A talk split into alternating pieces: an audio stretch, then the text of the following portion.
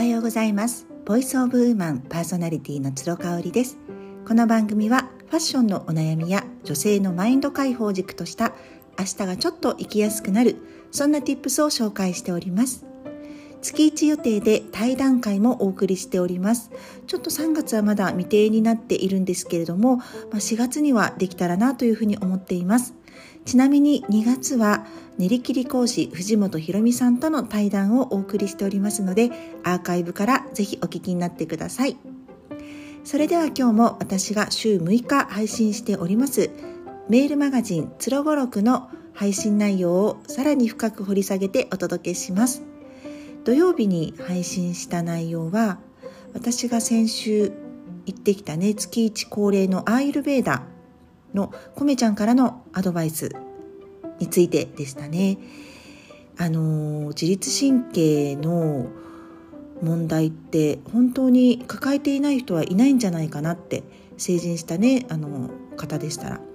思うぐらい皆さん悩まされていると思うんですよ。しかもあのかなりこう個人差がありますのでね私のようにお医者さんにかかるまでもないけれどもちょっとした睡眠障害があるとかあの気分の落ち込みが若干でもあるとかっていう人って本当にたくさんいらっしゃるんじゃないかなっていうふうに思うんですね。でもちろんあの個人差があることなので、えー、深刻な場合はすぐにお医者様にあの行ってですね受診をするっていうことをお勧めしたいんですけれどもなんか調子悪いなって普通の生活を送れるんだけれども気乗りしないなとかなんかこうモヤモヤするなっていう方がねいらっしゃったらなんかご参考になる内容になったんじゃないかなっていうふうに思います。でコメちゃんのアイルベーダでは必ず最初の30分間しっかりとカウンセリングをしてくださるんですね。これはやっぱりねセラピーって呼ばれるあのゆえんというかねまさにそれをあの体現してくださってるなっていうことをいつも思います。何がすごいかってねあの私がアウトプットすることでその1ヶ月間アーユルベーダーにね来なかった1ヶ月間前回からの1ヶ月間の振り返りがしっかりできるんですよね。えー、生理はどうだったかとかその間にすごくストレスがかかるような出来事はあったかとかねあの大きなショッキングな出来事はあったかとか心配事があったかとかそういうことをあのいい悪いではなくってあ,、まあ、あるのが当たり前ですよねっていうスタンスで振り返って思い出してみましょうっていう30分間になってるんですね。これがね私月に1回持てるか持てないかって本当に精神的に違うなっていうふうに思っているんですよそこに依存しているっていうわけではなくってやっぱり私たちって無意識下のうちにストレスを感じたりとかモヤモヤしていることをちょっとこう棚上げしちゃったりっていうことがあると思うんですけれどもそっとね棚卸しができる素晴らしい作業の時間を頂いてるなっていうふうにいつも思っています。であの眼診をねしてもらうんですよ。であと舌を見てもらうんですがそこでね、まあ、睡眠の質とね私の場合腎臓が少し弱いのであの腎臓にちょっとこう来てるっていうサインがねやっぱり舌とか目でね出るんですよね。で先日はねやっぱり眼診をしてもらった時に「あーちょっと疲れすごい出てますね」っていうふうに言われたんですよ。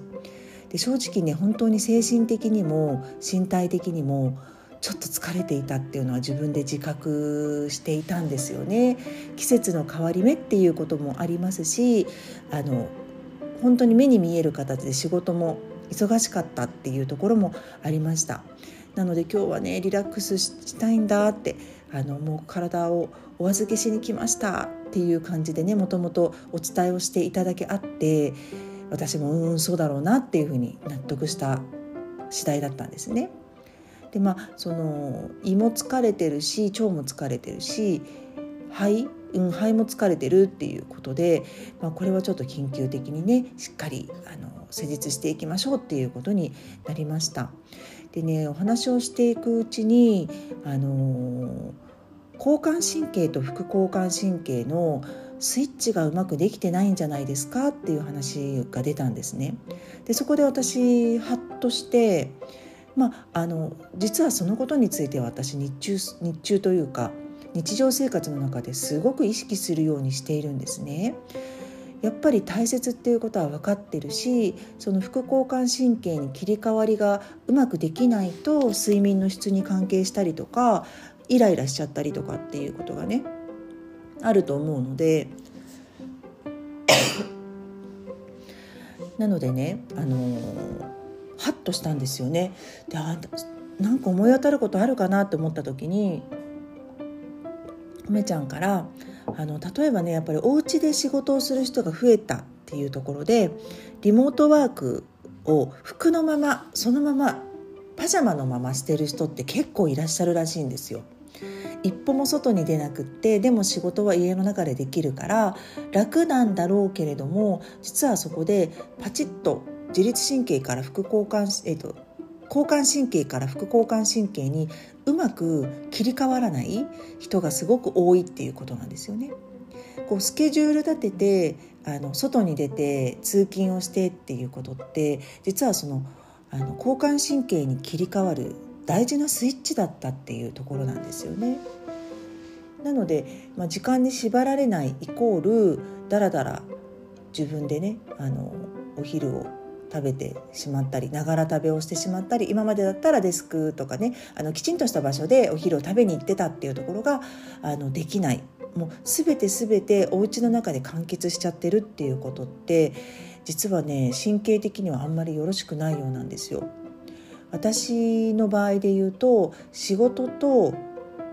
家事と全て家で完結してるんですね。朝のジャーナリングだけスターバックスに行ってやってるんですけれどもそれもまあ1時間ぐらいになります。あとの時間は全て家の中で完結しているんですね。で特に今お昼人に会うわけでもないのでお昼も家でね自分で作って食べてます。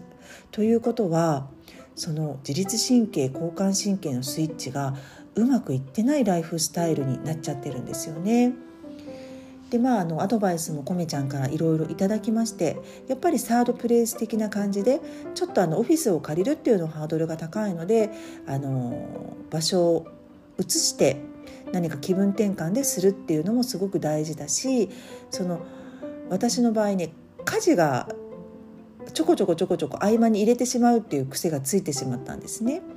あの例えばアラームで洗濯機乾燥機が終わりましたってなったらやっぱそっちが気になっちゃうんですよね。乾燥きちんとできたかな？今日きちんとタオルあのほわほわに乾燥できてるかなとかね。